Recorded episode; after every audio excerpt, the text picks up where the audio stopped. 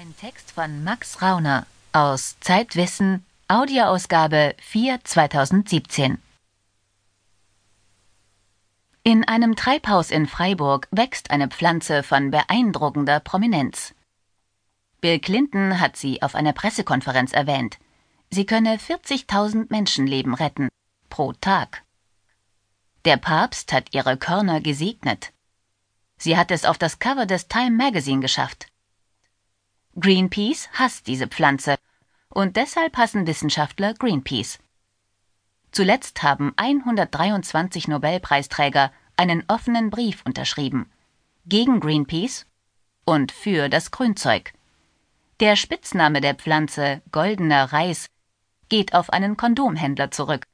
Aber das ist das geringste Problem. Das größere Problem ist ein Wort, für das es im Gehirn vieler Menschen einen Schalter gibt. Der goldene Reis ist genmanipuliert. Die Reiskörner enthalten Beta-Carotin, eine Vorstufe von Vitamin A, sowie Karotten. Der Reis könnte also gegen Vitamin A-Mangel helfen, eines der großen Gesundheitsprobleme in armen Ländern. Doch wenn hierzulande das Wort genmanipuliert fällt, schalten viele Gehirne auf Alarmstufe Rot. Gentechnik in Lebensmitteln sei ungesund, sagen drei von vier Menschen in Deutschland bei Umfragen. Die Mehrheit hat die grüne Gentechnik, grün für Pflanzen, als böse abgehakt, so wie die Atomkraft. Sie will das nicht. Und es geht ja auch ohne. Die Supermärkte sind voll mit Lebensmitteln, die ohne Gentechnik hergestellt wurden. Aber weil mal wieder alles mit allem zusammenhängt, steht nun ein ungeheurer Vorwurf im Raum. Dass nämlich die Deutschen im Allgemeinen und Greenpeace im Besonderen mit daran schuld seien, dass die Reissorte aus dem Freiburger Gewächshaus in armen Ländern noch nicht auf dem Acker steht.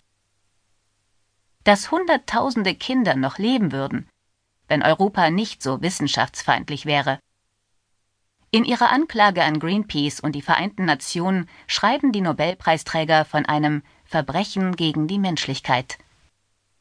Hoppla, so redet man sonst über Assad. Greenpeace sind doch die Guten. Diese Geschichte geht der Frage nach, ob die Angst vor der grünen Gentechnik auf Fake News beruht. Haben Genfood-Gegner die Öffentlichkeit angelogen, weil ihre wahren Argumente zu wenig Menschen mobilisieren? Die Suche nach einer Antwort führt zu einem ehemaligen Greenpeace-Mitarbeiter in Hamburg, der heute Thriller schreibt. Sie führt in ein verwandtes Haus im Osten Berlins, wo einst Wolf Biermann wohnte, und zu einem ehemaligen Europaabgeordneten der Grünen, der die Anti-Genfood-Kampagne von Greenpeace erfunden hat. Sie führt am Ende zu der Frage, wie oft man eine Geschichte erzählen muss, bis sie wahr wird oder bis sie keiner mehr hören kann. Am Anfang dieser Suche steigt man einfach neben dem Freiburger Gewächshaus in den Fahrstuhl, fährt in den zweiten Stock der Fakultät für Biologie und steht zwei Wissenschaftlern gegenüber, die an ihrem Land verzweifelt sind. Peter Bayer und Ingo Potrikus. Der goldene Reis ist ihr Lebenswerk. Bayer hat ihn in Freiburg erforscht, Potrikus in Zürich. Sie haben dabei eigentlich alles richtig gemacht.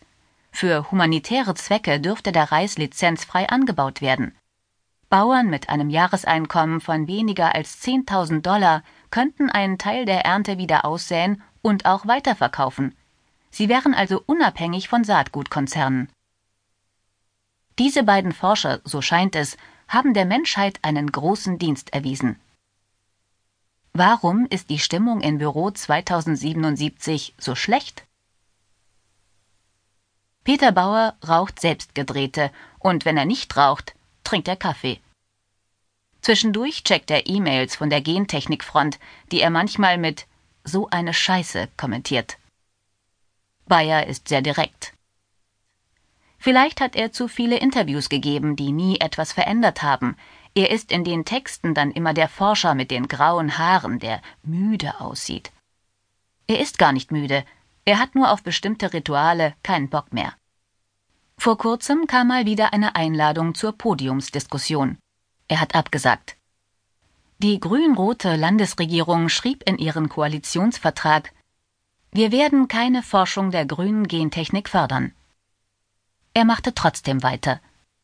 Bayer sagt, man hat den Status eines politischen Flüchtlings. Ingo Potrikus ist an diesem Tag zu Besuch in Freiburg, weil seine Frau keine Journalisten mehr im Haus duldet. Zu oft die immer gleiche Geschichte.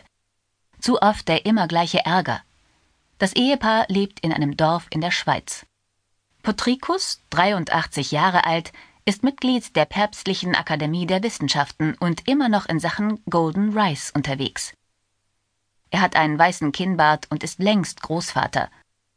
Aber von Altersmilde ist nichts zu spüren. Greenpeace begehe ein Verbrechen gegen die Menschlichkeit, sagt Ingo Potrikus, weil die Organisation eine Hilfeleistung verhindere. 125.000 bis 250.000 Kinder sterben jährlich aufgrund von Vitamin A-Mangel, schätzt die Weltgesundheitsorganisation WHO.